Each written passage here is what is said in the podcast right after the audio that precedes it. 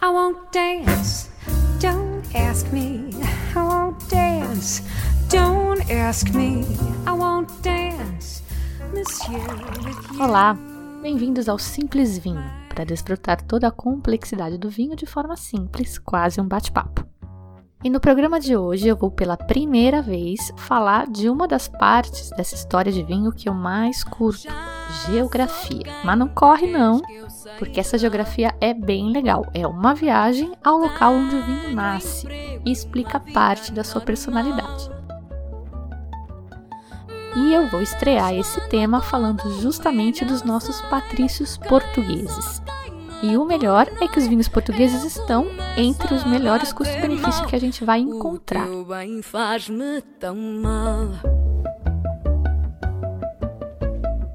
É bastante informação, mas tá bem divertido. Respira fundo e bora aprender.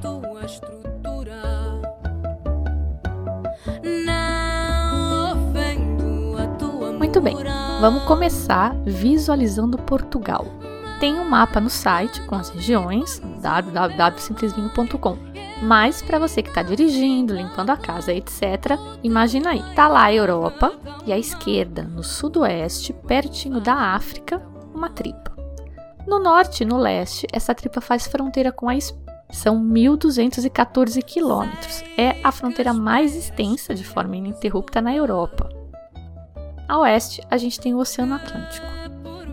Essa visualização é importante para a gente entender depois aquela história de terroir e tentar intuir como vai ser o vinho de cada região. Faz diferença se está perto do mar ou se está no interior, se é mais alto ou se é mais baixo, enfim. E quando eu digo intuir, é porque a técnica do enólogo pode fazer muita diferença e enganar a nossa intuição. A gente já viu isso. Mas vamos lá. Então, tá lá a tripa de terra, que é Portugal. Pequenininho, são 92 mil quilômetros quadrados, equivalente a juntar os estados do Rio de Janeiro e do Espírito Santo. São mais ou menos 250 quilômetros para cruzar o país de leste a oeste e menos de 700 para cruzar de norte a sul. Mas não se iluda pelo tamanho reduzido. Portugal vem produzindo vinhos há mais de dois mil anos e de forma relativamente isolada, antes desse mega boom de globalização, o que para nós, curiosos do vinho, é ótimo, porque além de ter cerca de 250 variedades de uvas nativas que só tem lá, eles também utilizam umas técnicas pré-históricas, tipo pisar uva com pé e vinificar em talhas de cerâmica ou ânforas, que agora está na moda. Os enólogos moderninhos andam alvoroçados com essa técnica. Mas, dado histórico, Portugal produz o vinho em ânforas desde o século II a.C. Uma ideia de tamanho: a produção portuguesa de 2016 deve ser de 5,6 milhões de hectolitros. É a quinta maior na Europa. A maior da Europa e do mundo todo é a Itália, com 48,8 milhões de hectolitros. Para ajudar a situar, o Chile, aqui na América do Sul, vai produzir em torno de 10,1 milhões de hectolitros, mais ou menos o dobro que, a, que Portugal. Antes da gente começar a falar das regiões produtoras, precisa entender o esquema de classificação de vinhos de Portugal. É tipo uma pirâmide de qualidade entre aspas. No topo tem a DOC, isso é denominação de origem controlada. Pode ser chamada também DOP, denominação de origem protegida, é a mesma coisa. Tem qualidade mais alta? Bom, teoricamente sim, porque cada DOC tem regras que visam um padrão de qualidade. Ai, como assim?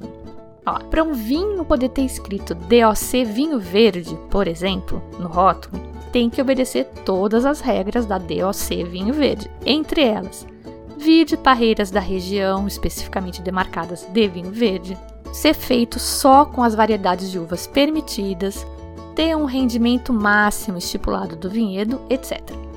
Cada DOC tem as suas regras. Tem umas que permitem irrigar, outras que permitem adicionar açúcar e por aí vai. Ah, então quando eu for comprar o vinho, é só ver se tem DOC escrito no rótulo que está garantido que eu vou gostar. Antes fosse assim tão simples, mas isso não é assunto para hoje, vamos focar. Então, Portugal, pirâmide da qualidade, DOC no topo. Abaixo disso vem o vinho regional, ou IGP, que é o nome europeu. Significa indicação geográfica protegida. É a mesma ideia da DOC, mas menos rígido. Ah, mas então se a regra é menos rígida, quer dizer que a qualidade é menor, né? Não. Eventualmente, o vinho pode ser até mais legal que um DOC. Na Itália, tem um exemplo bem famoso desses desgarrados, tem até um nome especial. São os famosos super toscanos, coisa para mais de 100 euros a garrafa.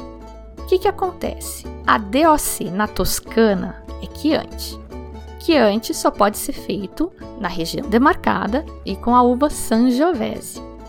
Aí vem um neguinho e mete um Cabernet Sauvignon lá e faz um puta vinho. Só que não pode chamar Chianti. Não é DOC porque não segue a regra da DOC. Capite? Cada DOC ou IGP tem um selo que vai colado na garrafa, geralmente atrás, onde o produtor descreve o produto. Eles também usam o termo vinho, por exemplo, para o vinho de mesa, estilo sangue de boi de garrafão daqui do Brasil. Esses são produtos que não alcançam nem a DOC nem a IGP. Aí tem umas palavras que são regulamentadas também, tipo colheita selecionada, que indica um produto DOC ou IGP com qualidade superior e um nível alcoólico atestados por um comitê vitivinícola. Nessa linha também você vai encontrar escolha, grande escolha, o reserva e o grande reserva. Garrafeira é um outro termo que se refere a envelhecimento mínimo, de 30 meses para tintos e 12 meses para brancos e rosados. Esse tempo de envelhecimento eles não estipulam que tenha que ser em barris de carvalho, que é o que a gente está acostumado a relacionar com o termo reserva, mas sim dos 30 meses requeridos para os tintos, pelo menos 12 tem que ter passado em garrafa de vidro. Para os brancos e rosados, dos 12 meses de envelhecimento requeridos, pelo menos 6 meses tem que ter sido em garrafas. Isto posto, vamos agora dar uma espiada finalmente nas regiões e seus vinhos. Só algumas regiões, né, para não matar vocês de tédio. E reparem bem nos nomes das uvas, todas autóctones, ou seja, nativas de Portugal, e algumas com os nomes ótimos. São 12 regiões produtoras no continente, mais a Ilha da Madeira e os Açores, 14 regiões no total. Então, visualiza de novo a tripa lá na Europa, a Espanha à direita e acima, o Atlântico à esquerda e abaixo. Divide essa tripa em quatro faixas, mais ou menos iguais, e vamos começar a conhecer as regiões a partir da faixa superior. Nessa primeira faixa, lá no norte, ela é limitada acima com a fronteira da Espanha e ao sul pelo Rio Douro. Na foz do Rio Douro à esquerda, lá no Atlântico, está a famosa cidade do Porto, que dá nome ao vinho português mais famoso, vinho do Porto. Já falo mais dele. Então, ao norte do, do Douro e para o litoral fica a região Vinho Verde, onde se produz o também famoso vinho verde português. Não é verde, é normal, branco, tinto ou rosado. O verde aqui se refere ao estado de maduração das uvas. Não são tão maduras são verdes. Os vinhos produzidos assim são bem leves, frescos e pouco alcoólicos, entre 8 e 11,5% de, de álcool, e bem ácidos. Lembra uma limonada e pode ser meio frisante, muito levemente, só uma pururuca na língua. E você que vem aprendendo na trilha do sommelier já sabe por que esse vinho é assim, né? A chave é o clima, que é mais frio, porque é mais no norte, é perto do mar, tem muita chuva isso dificulta o completo amadurecimento das uvas e favorece a acidez. Lembra quando a gente falou de espumante, que os produtores chegam a colher a uva mais verde porque a acidez é uma característica importante nos espumantes?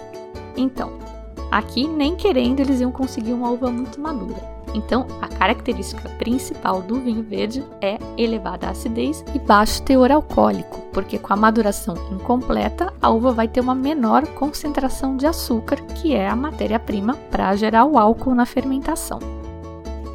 E de que uva é feito? Tudo uva nativa. Entre as brancas, principalmente arinto, azal, trajadura, loureiro e alvarinho, que é a mesma que a albarinho espanhola para as tintas e rosadas, alvarelhão, amaral, espadeiro, padeiro. Também não costuma ter o ano no rótulo esse vinho, porque é um vinho fresco para ser consumido jovem e bem fresquinho, a uns 9 graus Celsius. E a maridade. Bom, você sabe que maridade é harmonização, eu adoro essa palavra.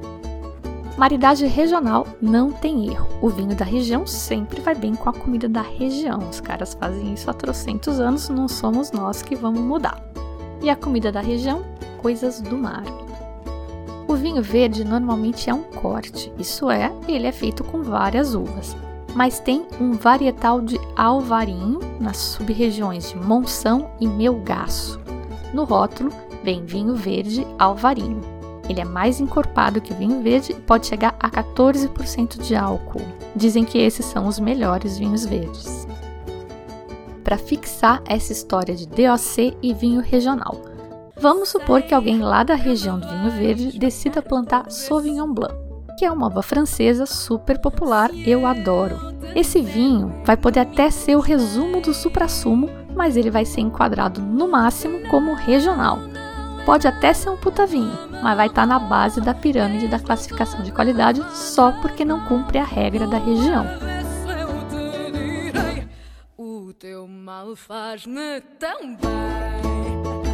Próxima região vitivinícola, dali da faixa norte de Portugal ainda, o Douro. Visualiza aí todo o vale do Rio Douro, desde a fronteira com a Espanha até a cidade do Porto no litoral, mas quase, não chega até a cidade, termina uns 90 quilômetros antes. É uma região montanhosa, clima é continental, que é o oposto do clima marítimo. Está protegida dos ventos do Atlântico pela Serra do Marão. É razoavelmente seca, chegando a quase desértica mais perto da fronteira com a Espanha.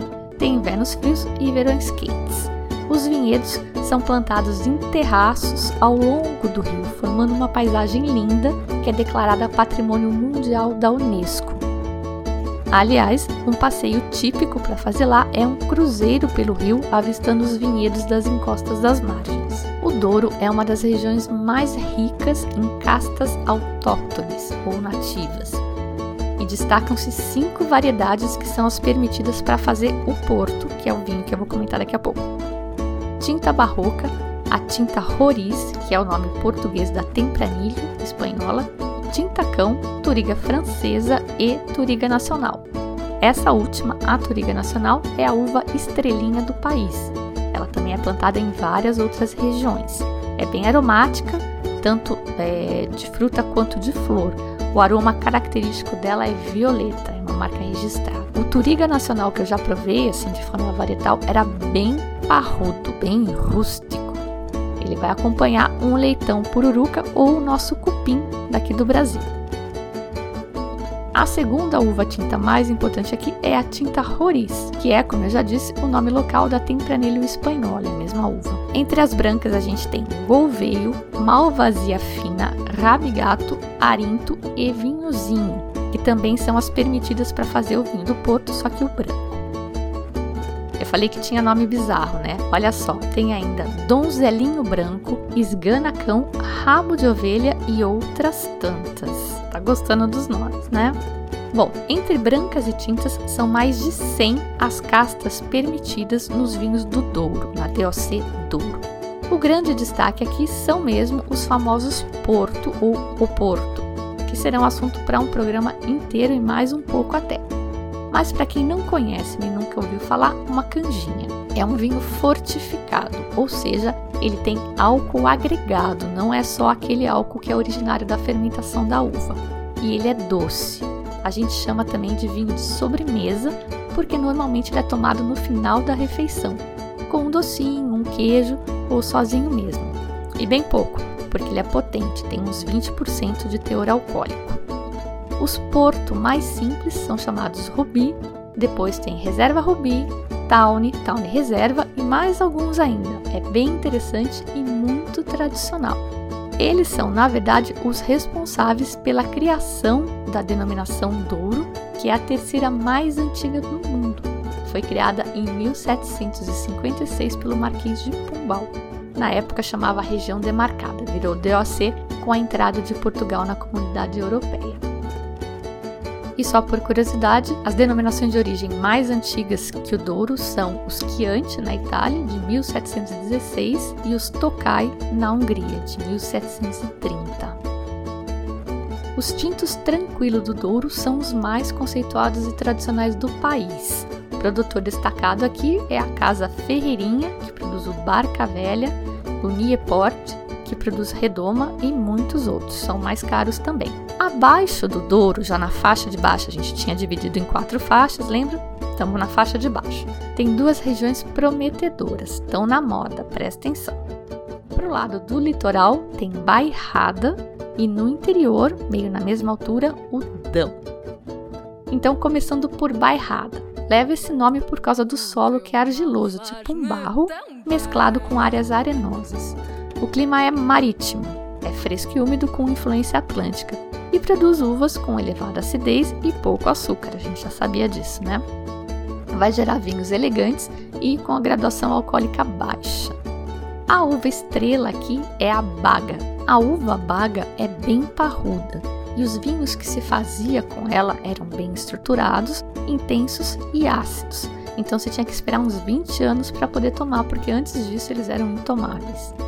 A parte boa é que estrutura e acidez são a receita do sucesso para os vinhos que envelhecem bem. Com a modernização e essa onda de globalização agora, eles estão perdendo essa identidade e passaram a fazer vinhos mais leves, que é o que o mercado atual pede. Os brancos de bairrada são predominantemente de uma uva chamada Fernão Pires ou Maria Gomes, porque não basta ter trocentos tipos bizarro de uva, eles precisam ter ainda mais de um nome para a mesma uva. Os portugueses são incríveis. Também são bastante plantadas arinto, bical, cercial e arrabo de ovelha. Produtores famosos de bairrada: José Maria da Fonseca e Vinhos Messia. Seguindo para o interior, encontramos a região do Dão. Ela é jovem e mais aberta a experimentações, assim como Bairrada, e acredita-se que em regiões assim se podem encontrar bons achados ainda não muito caros. Os vinhos do Dão são parecidos aos do Douro. A principal uva tinta aqui também é a Turiga Nacional, mas, como tem uma maior altitude, gera vinhos mais elegantes, ácidos, mas ainda com bastante taninos, ou seja, tem a tal da estrutura ideal para os vinhos que envelhecem bem. A região é chamada a Borgonha de Portugal. Borgonha é uma região no norte da França famosa pelo seu Pinot Noir. Para quem lembra quando a gente degustou o Leida Pinot Noir, é um tinto bem diferente, delicado e elegante. Pois é esse o estilo na moda lá no Dão, só que com uma uva mais parruda, mais rústica que é a Turiga Nacional. Além da Turiga, são populares aqui também a tinta Roriz, Jaén, Afrouxeiro Preto e Encruzado. O mais light tende a ser o afrouxeiro com os toques apimentadinhos, e o mais parrudo é a Turiga. E aqui uma informação interessante para dar ideia do que significa classificar um vinho como DOC. No Dão, no ano médio, são produzidos 500 mil hectolitros de vinho, mas só pouco mais da metade, entre 250 e 300 mil, alcançam o selo de qualidade DOC. Os brancos no Dão têm a encruzado como a principal uva e têm as características de serem frescos e frutados. O vinho português melhor classificado pela Wine Spectator em 2016 vem daqui, é o tinto da Quinta do Cabris 2014. Foi considerado o 46º melhor vinho do mundo no ranking divulgado agora, em dezembro de 2016. E o melhor custa menos de 4 euros, lá em Portugal, né? Ainda sobre esse ranking, os outros três portugueses que integram a lista dos 100 melhores do mundo são todos do Douro. Na harmonização, a gente vai, como sempre, fazer como os locais: vinho local e comida local. No caso aqui, a gente vai harmonizar com o queijo da Serra da Estrela. É um queijo DOP, denominação de origem protegida, citado pelo dramaturgo Gil Vicente, aquele do alto da barca do inferno. Pois esse queijo é feito ainda com a mesma técnica ancestral que cativou Gil Vicente, artesanalmente e a partir do leite das ovelhas que pastam na Serra da Estrela. Lindo passeio pela serra aqui também. Agora descendo, indo para o sul, a gente chega no famoso rio Tejo, o mais belo rio que passa ou não passa pela aldeia do Fernando Pessoa. Ao norte do Tejo, bem no coração do país, fica a região chamada, adivinha? Tejo. Antes chamava Ribatejo. Ela é meio bagunçada, é muito grande e variada, Tem de tudo quanto é solo e de tudo quanto é uva, inclusive muita uva francesa. E o resultado, claro, é que eles produzem de tudo quanto é vinho. Então não vale muito a pena aqui destacar uma uva, porque não tem uma predominância. A curiosidade aqui fica por conta da uva Castelão. É originária do Tejo, mas nós brasileiros conhecemos pelo nome que ela tem numa outra região, que fica abaixo do Tejo e da capital Lisboa, a região de Setúbal. Lá, a uva castelã chama periquita e é a base de um dos vinhos queridinhos dos brasileiros, o bom e barato Periquita da vinícola José Maria da Fonseca. A marca Periquita é de 1941, mas o vinho é mais antigo e foi o primeiro vinho tinto engarrafado em Portugal em 1850. Originalmente era um varietal de castelão, ou periquita, mas desde 2001 passou a ser um corte que leva castelão, trincadeira e aragonês. Mas o vinho mais famoso da região de Setúbal não é o periquita, é o moscatel de Setúbal, outro vinho de sobremesa. Lembra como que é, né? Adocicado, elevado teor alcoólico. Para ajudar a situar, um vinho branco comum varia de 11 a 13% de álcool e um tinto de 11 a 15, mais ou menos. Os Porto, Madeira, Moscatel de Setúbal, esses de sobremesa, eles podem chegar a 20% de álcool. O moscatel de Setúbal é feito com a uva moscatel, que é bem comum também no sul do Brasil, mas no Brasil é mais usada para espumantes, em especial aqueles feitos pelo método Asti, como se faz o Asti lá na Itália. Para saber mais sobre espumantes e o haste, confere o programa número 11, Borbulhas. A uva moscatel é branca e super perfumada e floral.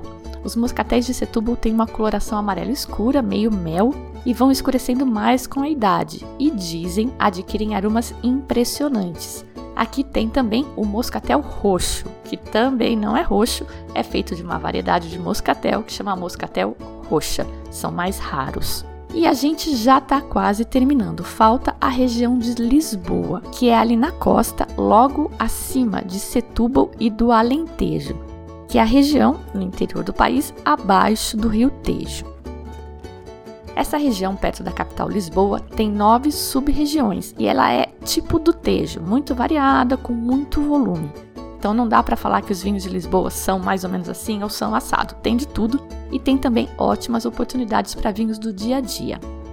Eu queria destacar aqui duas sub-regiões: Bucelas e Colares. Bucelas é famosa pelo vinho branco feito de arinto. Ele é fresco, cítrico e envelhece super bem, ganhando tons dourados e aromas complexos. Esse vinho era conhecido já na corte inglesa do rei Jorge, o rei louco, pelo nome charneco. O charneco foi levado para a Inglaterra pelos soldados ingleses que vieram a Portugal combater as tropas de Napoleão. Já Colares vale pela história e a curiosidade. É uma região bem na costa, de solo arenoso, bem solto. Os vinhedos ficam nas encostas junto ao mar e são principalmente de uma uva chamada Ramisco, que é uma raridade e uma curiosidade. Esses vinhedos estão entre os mais antigos da Europa e do mundo, né? são dos poucos anteriores à filoxera, uma praga que devastou os vinhedos no mundo todo por volta de 1860. Pouquíssimos lugares não foram afetados. Um deles é Colares, porque a praga não consegue sobreviver na areia. Os vinhos de Colares foram super conceituados e procurados nas décadas de 30, 40 e 50 do século passado. E o mais legal é que ainda hoje você consegue encontrar exatamente esses vinhos dessas épocas. E, dizem os especialistas, em ótimas condições. Olha que legal! Eu, por exemplo, nasci em 1973 e achar muito legal ganhar um vinho de 1973. E nem é tão caro. E finalmente, a última região de hoje, ao sul do Tejo e no interior do país, fica o Alentejo, a DOC caçulinha da turma de 1988. A produção de vinho no Alentejo foi desestimulada na época do ditador Salazar, que queria fazer da região celeiro de Portugal, plantando grãos, criando ovelhas, gado. Vinho aqui era só para consumo, feito com a técnica trazida pelos romanos e preservados em ânforas de barro. Eles fazem isso até hoje em algumas vinícolas. É uma região muito seca e muito quente clima continental, a gente diz, e é bem plana. É diferente das outras regiões portuguesas que são montanhosas. Essas características fazem com que os vinhos brancos aqui sejam geralmente suaves, de baixa acidez e com aromas a frutas tropicais. E os tintos também têm o mesmo estilo e sejam bem encorpados, bem alcoólicos, com bastante taninos, mais suaves, não daquele tipo que raspa. As principais uvas brancas são roupeiro, antão vaz e arinto. E para as tintas, trincadeira, aragonês e castelão, que é a periquita que a gente já viu, e Alicante Boucher, que é uma uva importada da França. O Alentejo vem investindo forte em propaganda para destacar a qualidade da sua produção. Eles fazem muitos eventos promocionais abertos ao público. Quem se interessar, recomendo passar no site deles para conhecer. O Alentejo, como eu já disse, é uma planície e tem oito sub-regiões. Eu vou destacar só uma, Évora, por causa do turismo. A cidade de Évora é uma vila medieval toda murada com uma capela chamada Capela dos Ossos, toda construída com ossos. É meio creepy, mas é fascinante ao mesmo tempo e só a 2 quilômetros da cidade fica a vinícola Cartucha, que produz um dos vinhos mais badalados por lá, o Peramanca. A garrafa mais baratinha que eu vi era 200 euros. Mas para dar uma ideia do fetiche por lá com esse Peramanca, um colega meu contou que comprou uma garrafa e levou num restaurante para jantar. O garçom pediu para ele se podia ficar com a rolha. A Cartucha ganhou de novo, agora em 2016, o prêmio W, é um prêmio dado lá em Portugal, na categoria Melhor Enoturismo sem estadia. Fica a uma hora e meia de Lisboa, olha que pertinho, é um belo passeio. E para quem se aventurar por aqui, a maridade é um prato chamado Segredo de Porco Preto, que é um corte da barriga do porco preto, que é o porco ibérico, aquele do famoso presunto pata negra. E ufa, essa foi a nossa introdução aos vinhos portugueses. Para recapitular o que a gente viu hoje, volta a visualizar o mapa. No norte, vinho verde, região fria, chuvosa, influência atlântica, a uva não amadurece direito e o vinho verde então vai ser bem ácido e fresco, às vezes com agulha ou borbulha. A principal uva lá é a branca Arinto e tem também a Alvarinho. Para experimentar, um básico Casal Garcia bem geladinho num dia bem quente petiscando um ceviche. Indo para o sul, tem o Douro e o Porto ao longo do rio Douro, a deusa portuguesa mais tradicional, berço do famoso vinho do Porto, um fortificado doce com 20% de álcool para tomar com sobremesa. Os vinhos tranquilos do Douro também estão entre os mais conceituados e caros portugueses, e especialmente os tintos, que são geralmente cortes à base da uva ícone do país, a Turiga Nacional. Continuando sentido sul, as regiões da moda, Bairrada, para o lado do litoral com a uva baga, e Dão, no interior, mais continental e alta, a Borgonha portuguesa.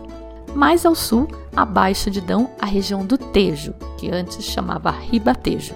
E para o litoral na Foz do Rio, a região de Lisboa, ambas muito variadas, mas onde a gente pode encontrar vinhos com ótimo custo-benefício.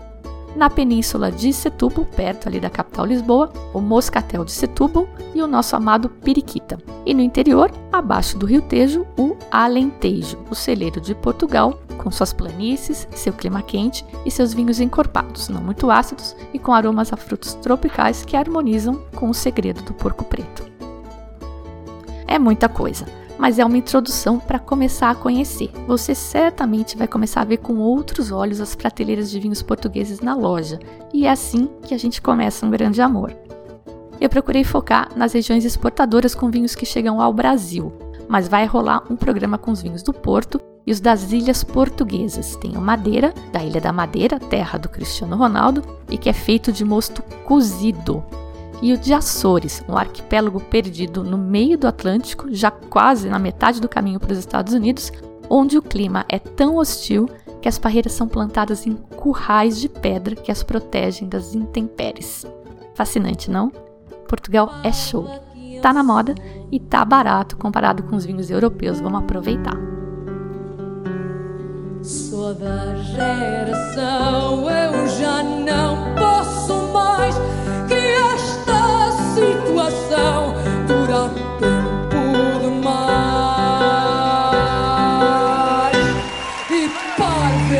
E Uma imersão na cultura portuguesa não seria possível sem música. Você ouviu hoje o Deolinda, um grupo muito descolado e irreverente. Eu usei duas músicas dele hoje, Mal por Mal e essa aí, um fado moderninho. Que parva que sou. Parva é tonta. Essa música é de 2011, do auge do descontentamento, principalmente dos jovens desempregados com a crise europeia. Mas ela é super atual, né? É classificada como música de intervenção, que é o equivalente europeu à nossa música de protesto aqui. Eu adorei. Confere o vídeo lá no site, junto com o um mapa das regiões portuguesas, um resumão e umas dicas de vinho. E para encerrar o programa de hoje, que ficou meio extenso, né? Para encerrar com chave de ouro, o ícone da originalidade portuguesa. Não é nome de uva nem de vinho, é um licor. Licor de merda foi criado em 1974, depois da queda do Salazar, e o país estava à beira de uma guerra civil com brigas entre a direita e a esquerda, elas não se entendiam. Sua familiar? Pois é, conta a lenda que um patrício criou esse licor para homenagear o primeiro-ministro da época. Muita gente no Brasil merecendo uma homenagem dessas, não? E o programa de hoje era esse. Já sabe que pode me escrever no contato simplesinho.com com críticas, sugestões e elogios. Para acompanhar os novos programas e posts, você pode se inscrever no site, no iTunes ou outro podcast da sua preferência, ou ainda me seguir no Facebook e Twitter. Eu sou a Fabiana Knossaisen, vou ficando por aqui com o Simplesinho. Tchim, tchim.